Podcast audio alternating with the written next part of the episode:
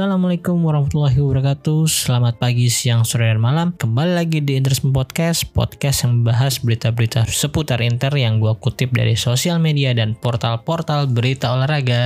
Dan selamat datang juga untuk teman-teman yang baru mendengarkan Interisme Podcast di episode kali ini. Dan juga pastinya untuk teman-teman yang setia mendengarkan atau menunggu episode terbaru dari Interisme Podcast. Terima kasih banyak. Kali ini gue ngetek tanggal 20 Januari 2022 Tahu udah cukup lama ya dari episode terakhir yang gue upload. Mohon maaf sebelumnya. Pertama satu karena memang lagi sulit cari waktu luang gue. Dan kedua memang kondisi gue lagi batuk-batuk ya kemarin ya. Jadi kayaknya kurang enak kalau ngetek podcast terus keganggu batuk-batuk terus gitu. Ini aja sebenarnya tenggorokan gue masih agak gatel nih. terus gue bahas apa ya sekarang ya? Kalau bahas Super Copa kayak udah jauh ketinggalan nih.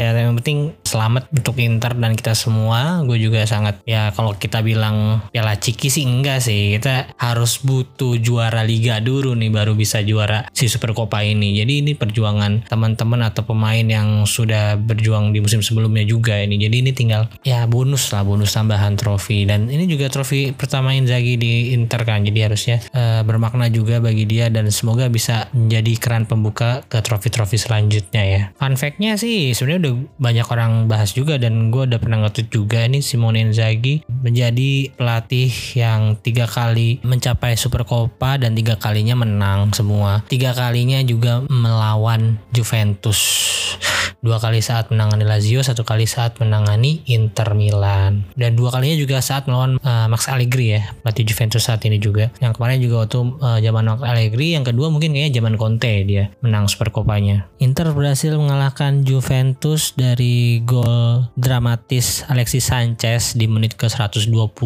lewat satu detik deh kayaknya. Seingatku sih gitu soalnya itu bener-bener udah udah habis sebenarnya ya. Cuman karena nggak ada perpanjangan waktu juga dan emang itu udah di depan gawang mau pasti mau nggak mau dilanjutin lah itu. Emang Alexandronya aja yang terlalu gegabah nggak ngebuang bola langsung. Dan terus uh, kemarin baru pertandingan kemarin dini hari tadi sih tepatnya Inter melakukan pertandingan pertamanya di Coppa Italia musim 2021-2022 melawan Empoli yang menangnya kali ini juga dramatis nggak kalah dramatis sih. Sempat tertinggal 1-2 walaupun di babak pertama unggul duluan 1-0 dari gol Alexis Sanchez. Lagi-lagi Alexis Sanchez semenjak lawan Bolonya eh sorry Bolonya Lazio jadi starter. Terus dia main bagus determinasi sangat bagus walaupun nggak nyetak gol itu cuman banyak peluang dan dia sangat efektif lah sering jemput bola dan macem-macem lah. Kali ini dia cetak gol melalui sundulan ya umpan dari Denzel Dumfries itu juga gue nggak tahu sih umpannya memang akurat atau nggak sengaja. Denzel Dumfries itu jadinya kan incar Darmian cuma Darmian nggak kena. Di situ di situ ada Sanchez. Dia berhasil mencetakkan gol sundulan mungkin ini yang keberapa ya sundulannya. Kayak nggak banyak Sanchez gol sundulan lagi saat di Inter. Kemudian di babak kedua Empoli berhasil menyamakan kedudukan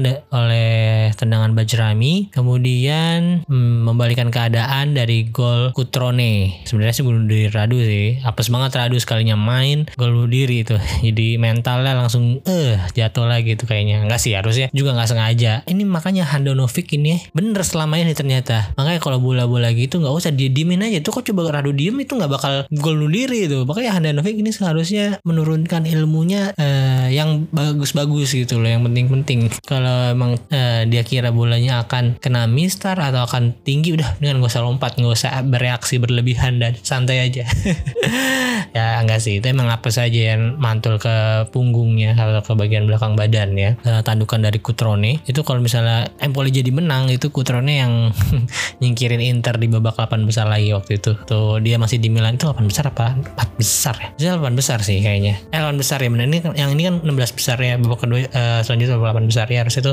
Kutrone akan menyingkirkan Inter untuk kedua kalinya. Kemudian ini yang dramatis sih. Di menit 91 kapten kita, seorang back bertumbuh jangkung, Andrea Ranocchia berhasil menyamakan kedudukan melalui tendangan atau ya tendangan sih, gol spektakulernya dari tendangan semi gunting lah. Itu volley gunting gitu terbang dia. Dan e, mengarah ke kanan sebelah kanan gawang dari Furlan. Kiper ini juga cukup bagus ya di babak pertama, babak kedua. Menahan berbagai serangan Inter. Salah satunya di babak satu yang gue inget tuh dari Lautaro tuh, ke, dia salah pasti passing bisa direbut Vidal terus Gagliardini oper ke Lautaro Lautaro tendangan kaki kiri memang nggak nggak ke pojok sih emang itu agak ke tengah mengarah nggak jauh ke tangan si Furlan. Terus kemudian bola ribon berhasil tendang lagi cuman masih bisa ditepis lagi. Nah, dia main bagus juga sih lumayan. Nggak kalah lah sama Vicario. Dan karena di babak 16 besar ini nggak ada atau hanya satu leg jadi harus dilanjutkan ke perpanjangan waktu. Sekali ini Inter nggak butuh ke golin di menit 120 cuman Sensi akhirnya berhasil cetak gol kembali untuk Inter setelah sekian lama ya terakhir. Kalau nggak salah ketika melawan Sampdoria itu juga kayaknya golnya dihitung oleh Alexis Sanchez ya yang waktu 2019 dia tendang dari luar kotak penalti kena punggungnya Sanchez terus gol. Harusnya sih dihitung Sanchez walaupun nggak sengaja. Kalau yang bener-bener terakhir itu seinget gue yang lawan Udinese tuh yang tuan, uh, sundulan yang tandingan kedua atau ketiga musim 2019-2020 itu Sensi belum cederaan tuh masih bagus-bagusnya dipegang Conte awal-awal. Nah akhirnya kali ini dia mencetak gol lagi hampir dari luar kotak penalti. Tendangan kaki kanannya berhasil mengarah ke kanan uh, gawang lagi kalau dari arah Furlan ya lagi-lagi sisi itu. Yang waktu gol Sanchez juga sisi itu sih.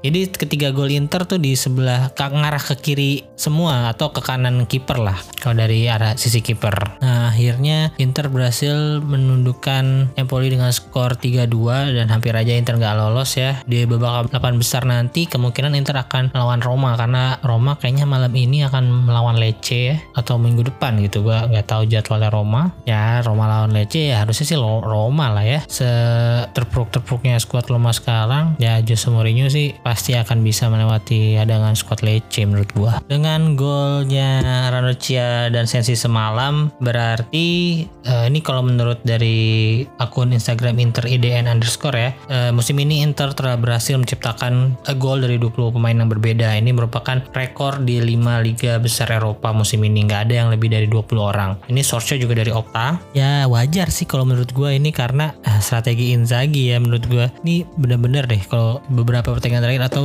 memang semenjak dari pertandingan melawan Napoli sih seingat gue Inter main bagus. Kedua White CB-nya sangat aktif menyerang. Nggak mau tahu lawannya siapa entah itu Juve, Lazio atau Roma bahkan. Yang akhirnya Bastoni bisa sampai ke tengah sama D'Ambrosio juga sampai ke depan kotak penalti mereka berdua. Itu ada videonya ya. Yang nggak nggak nggak heran kalau back back Inter pun bisa uh, cukup produktif musim ini. Gue belum melihat jumlah pastinya sih berapa gol dari back cuman menurut gue sih banyak ya. Yang waktu pertandingan lawan Lazio aja golnya dicetak oleh dua back satu Ranocchia satu Bastoni. Ini jadi satu hal positif juga. Jadi pemain lawan mungkin akan bingung mau fokus ke mana nih jaga striker tapi gelandang kita juga produktif. Di sana ada Calhanoglu Barella yang bisa cetak gol dari luar kotak penalti. Terus dari back juga berbahaya. Bastoni kemarin lawan Lazio tenang dari luar kotak penalti. Apalagi uh, dari set piece juga membahayakan ya. Corner atau uh, free kick free kick. Itu berpotensi banget seorang back akan cetak gol dari situasi tersebut. Kemudian untuk ratingnya nih kalau dari semperenter.com yang terburuk itu ada Roberto Gagliardini, Matias Vecino dan Andre Ionut Radu Radu sih ya menurut gua nggak buruk-buruk banget sih. Ya cuman karena belum panas aja nih kebanyakan di bangku cadangan. Dan Lucia juga nggak bagus sih sebenarnya di luar di golnya itu. Ya ini di, dikasih nilai empat setengah atau 10 karena secara defensif jelek cuman ketolong karena gol dramatisnya di menit-menit akhir. Kalau Vecino sama Gagliardini itu uh, kalau Gagliardini tumben ya tumben. Ini ini bener ini serius gue kemarin-kemarin nggak nggak sejelek ini Gagliardini ini mungkin karena tengahnya gitu nggak nggak kreatif juga ya. Biasanya kan dia ditemenin sama Barella atau Brozovic juga tapi ini ada Vidal sama Vecino. Jadi sama-sama double tiga-tiganya mungkin ya. Untuk Joaquin Korea nggak dikasih nilai karena dia harus ditarik keluar uh, di menit ke 5 ya sekitar menit, menit ke 5 karena mengalami hamstring injury hamstring tampaknya ya. Cuman belum ada ini juga sih belum ada pengumuman resmi atau udah ada cuman gue belum baca ya. Biasa dari Volpi atau dokter Volpi atau dokternya Inter. Kalau dari prediksi beberapa pandit atau beberapa akun fanbase Inter katanya sih Hoken Korea akan menepi sekitar 2 atau 3 bulan. Gue nggak tahu sih nggak paham sih hamstring harusnya berapa lama. Gue lupa juga waktu itu pernah nanya ke dokter Toban. Ya cuman gue berharap nggak lama-lama sih ya paling paling lama satu bulan aja lah lah nggak usah lama-lama. Lagi Inter bulan Februari bulan depan akan main di UCL lagi kan lawan Liverpool dan jadwalnya pasti akan padat banget. Apalagi laga tunda melawan Bolonya juga belum dipastikan akan dimainkan tanggal berapa bulan apa. Itu akan sangat mengganggu atau merugikan situasi Inter sekarang sih kalau wakuin Korea harus menepi lama. Lagian si Romagnoli kalau nggak salah. Romagnoli beda nih sama yang di Milan. Ini Romagnoli yang kayak mau naik ke atas punggungnya Korea nih kayak waktu si Luis Felipe. Gue ngerti sekarang kenapa Korea waktu si Luis Felipe marah. Dia takut cedera hamstring ternyata bukan karena nggak mau dicengin Untuk pemain terbaik di pertandingan kali ini menurut sempreinter.com adalah Stefano Sensi. Di sini komennya, hopefully start to turn around of his Inter career, especially now after Korea's injury. Show his class from minute he set foot on pitch. Dia main di menit ke 94 atau di awal-awal babak extra time yang pertama. Dia masuk menggantikan Lautaro Martinez yang sebenarnya juga main bagus ya, dikasih nilai 6,5 nih. Cuman lagi nggak hoki aja sih malam itu. Setelah Sensi Chelsea di bawahnya ada Alexis Sanchez yang mendapatkan nilai 7. Oh iya, sebelum pertandingan lawan Empoli ini sebenarnya kan uh, Stefano Sensi udah dikabarkan sangat dekat ke Sampdoria dengan status pinjaman sampai akhir musim ini. Cuman karena cederanya Korea, ini kalau menurut Di, Di Marzio dan diterjemahkan oleh fans Nerazzurri.com, Inter tunda kesepakatan dengan Sampdoria terkait Sensi. Stefano Sensi menjadi penentu kemenangan kemenangan Inter atas Empoli memastikan langkah Inter ke delapan besar Coppa Italia. Di akhir pertandingan, Gianluca Di Marzio atau pakar transfer Tali membahas masa depan sang pemain pada studio Sky Sport. Pemain telah memberikan ketersediaan untuk tim Simone Inzaghi dan hal yang jelas mendorong dia seolah mengatakan ingin terus bermain agar tidak kehilangan panggilan tim nasional. Oh ya, ini sebelum pertandingan kemarin juga ada artikel yang mengabarkan kalau Roberto Mancini yang mengusulkan ke Sensi cari tim untuk uh, bisa memberi ya waktu bermain agar ia bisa main di Piala Dunia nanti kalau lolos juga ya. Itu kan masih ada kualifikasi Rincian kesepakatan antara Sampdoria dan Inter seharusnya diselesaikan hari ini, tapi hingga saat ini itu belum ditandatangani. Di Sampdoria, tentu Sensi dijamin mendapatkan tempat utama. Dia bahkan sudah berbicara dengan Gianpaolo atau pelatih Sampdoria. Sekarang Inter akan menunggu hasil pemeriksaan Hoakuin Korea terlebih dahulu. Inter ingin mempertahankan pemain setidaknya hari, sampai hari Sabtu untuk pertandingan melawan Venezia. Lalu ada jeda internasional dan ya kondisi Korea akan menentukan masa depan Sensi. Kalau begini ceritanya sih ya seneng gak seneng sih. Gue seneng kalau kalau Korea cederanya cukup lama Sensi akan dipertahankan. Dan menurut gue itu akan masih sangat bisa membantu di tim Simone Inzaghi sekarang ya walaupun hanya jadi pelapis. Cuman dia itu pelapis yang bagus loh berkelas loh. Sensi ini sebelum cedera emang uh, salah satu main Inter yang kreatif sebenarnya. Sebelum ada Celanolo dan Barella ya Sensi yang sedikit bisa menggendong Inter waktu itu. Di sisi lain ya kalau cederanya Korea lama ya gak enak juga gitu. Jadi serba salah nih mau Korea cedera lama apa sebentar nih Karena untuk bursa transfer kali ini sih kabarnya dari artikel yang udah banyak beredar juga Inter nggak akan mendatangkan pemain baru kalau nggak ada pemain yang keluar. Serba salah kan? Pemain yang kita pengen keluar justru nggak ada tawaran. Sebenarnya ada tawaran justru justru ada beberapa tawaran kan kalau dari kabar-kabar transfer uh, pakar-pakar transfer Italia juga. Cuman si pemain yang bersangkutan menolak. Gua nggak mau sebutin siapa. Inisialnya MV. Aduh dia nolak loh ditawarin klub Brazil atau klub Argentina gitu ditolak. Maunya main di mana sih? Kalau menurut kalian gimana? Apakah kalian ingin tetap mempertahankan Sensi atau udahlah biarin Sensi mungkin karena cederanya uh, potensinya juga terhambat mendingan Inter cari pemain baru yang seenggaknya bisa terus tersedia ketika dibutuhkan. Kalau menurut gua sih yang akan terus tersedia dan bisa dibeli oleh Suning saat ini sih nggak banyak ya nama-namanya ya. Fratelli aja itu udah dibanderol Sassuolo mahal. Terus mau ngincer siapa yang gratis gratis? Kayak Casey itu musim depan itu pun gajinya tinggi. Siapa lagi? Jalan Inter. Gue jujur kalau sekarang pesimis sih Inter akan mendatangkan pemain baru di bursa transfer kali ini. Ya paling yang bisa dipinjem-pinjem doang atau pemain-pemain grade B, grade C sih, bukan pemain penentu atau grade A yang bisa langsung mempengaruhi squad Inter saat ini. Wah, menurut gue sih kalau nggak ada pemain yang didatangkan itu juga udah cukup sih. Maksudnya bisa mempertahankan squad yang udah ada ini udah cukup baik ya. Sejauh ini, sejauh ini, sejauh paruh pertama sih udah oke okay menurut gue saat ini Inter posisinya lagi di peringkat pertama dengan satu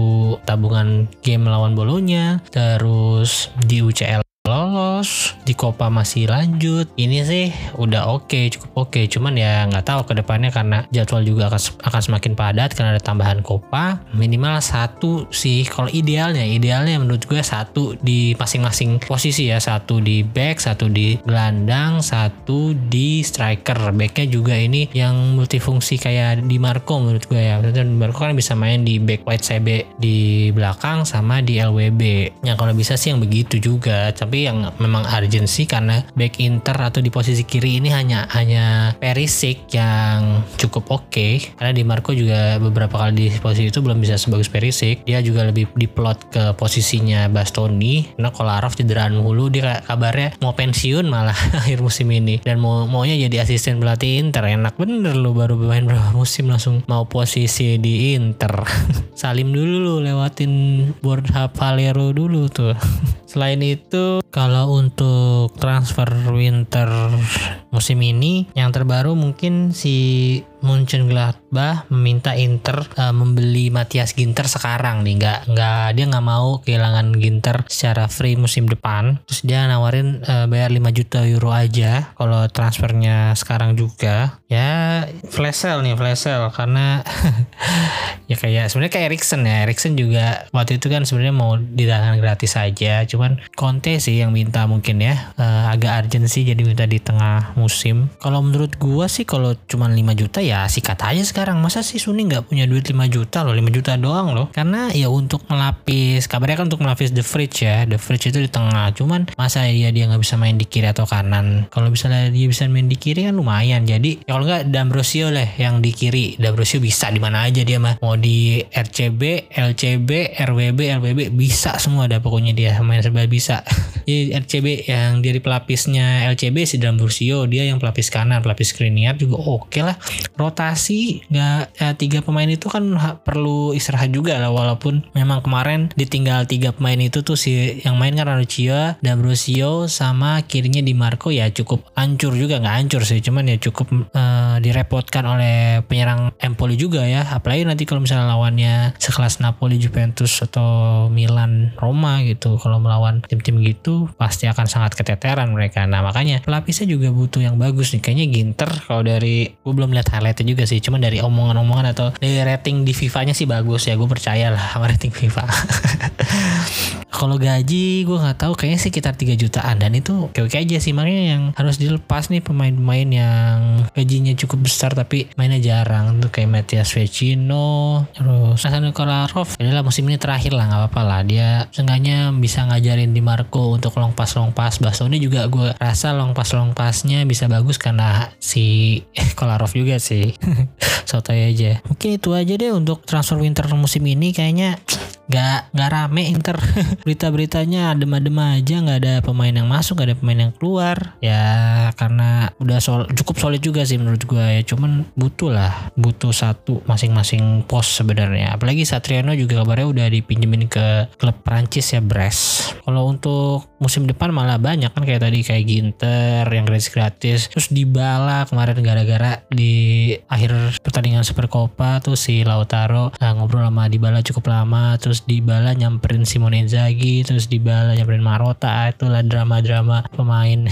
Ya langsung berita headline-nya langsung ini kan Dybala move to Inter move to Inter Dybala lagi ngehold kontraknya sama Juventus lah bla bla bla ya. Semoga aja sih gue gue percaya sama BP Marota lah. Kalau menurut BP Marota Dybala ini bisa eh, kira-kira main di Inter pasti dia akan kejar. Kalau misalnya gajinya masih bisa dinego atau digoyang sih gue yakin bisa musim depan. Cuman gajinya gede sekarang 7 juta jutaan ya mintanya malah ke ini sampai 10 juta ke Juve. Tahu sendiri Inter paling biasanya 6 jutaan doang paling tinggi kemarin. Aku tujuh setengah. Nah selain Dybala pemain Juve yang dikaitkan uh, di borong Marota secara free transfer musim depan juga ada si Bang Ganteng nih. Siapa lagi kalau bukan Cuadrado? Ini digosipin sama Luka Mamblano dan Fabrizio Biasin. Kalau Cuadrado bisa aja ke Inter musim depan dalam skema free transfer main ini disukai oleh BP Marota juga ya. Karena yang bawa dia dari Chelsea atau dari Fiorentina gitu si Marota. Nah, menurut gue sih emang bagus sih main ini. Yang minus cuman ahlaknya doang sama attitude-nya udah. Cara mainan bagus sih. Dan ini salah satu faktor yang kenapa Inter bisa juara Super Copa kemarin karena si Cuadrado nggak main ini. Kalau Cuadrado main ini bisa bisa bisa kalah Inter sebenarnya. Bukan kalah secara ini ya bukan secara permainan. Kalau secara permainan Inter bagus sih kemarin. Lawan Juve sangat layak menang nggak harus lewat extra time juga sebenarnya bisa menang. Cuman secara ngeselinnya itu bisa bisa bisa ngerubah mood pemain Inter gara-gara uh, kelakuan ngeselinnya Cuadrado di lapangan.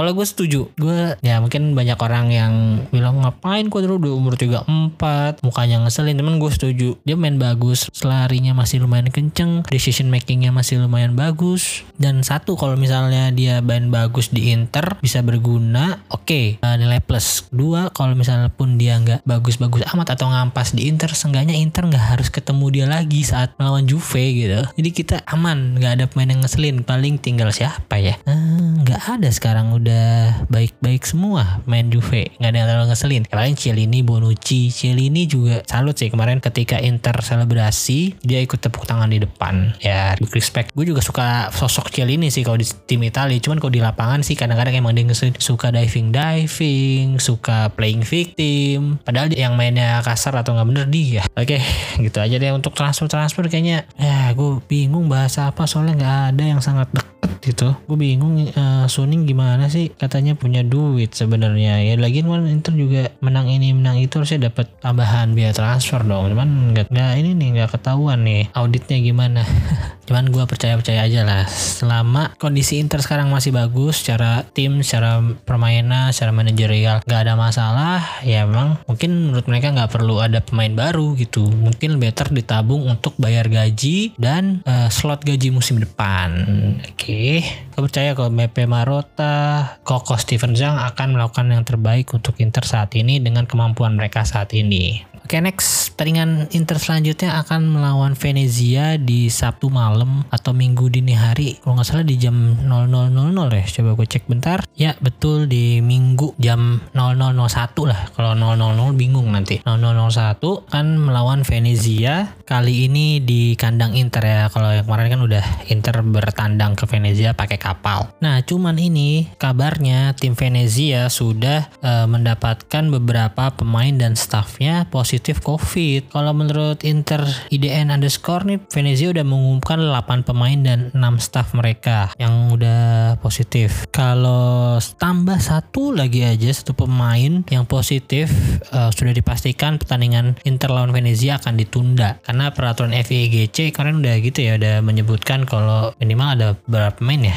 13 atau 15 pemain termasuk uh, pemain akademi gitu yang umurnya di atas atau di lahirnya di bawah 97 apa 98 lupa gitu. Pokoknya itu sudah dianggap ke 15 gitu anggaplah 15 gue lupa juga. Itu masih harus bermain. Nah anggaplah nggak ada pemain Venezia lagi yang positif covid dan amin ya semoga nggak ada lagi. Gue nggak tahu peraturan daerah Venezia ini akan melarang Venezia untuk berpergian keluar kota kah? Kayak kemarin bolonya. Bolonya juga sebenarnya itu pada di kota dia mainnya. Nah, gue nggak tahu tuh peraturan daerahnya kan. Biasanya nggak nggak sejalan sama peraturan FIGC gitu atau peraturan dari Menporanya. Ya semoga aja sih enggak ya. Semoga pertandingan Inter lawan Venezia bisa tetap dilangsungkan karena akan sangat merugikan Inter kalau harus ditunda. Kalau ditunda berarti Inter harus memainkan dua laga tunda nantinya. Sama lawan Bolonya, kedua lawan si Venezia ini. Nah, cuman kemarin sih untuk yang Bolonya ya, bukan Bolonya sih, ini belum di, belum ditentukan kalau Bolonya versus Inter yang udah ditentukan tuh yang Salernitana sama Udinese. Mereka udah dipastikan kalah WO dengan skor 3-0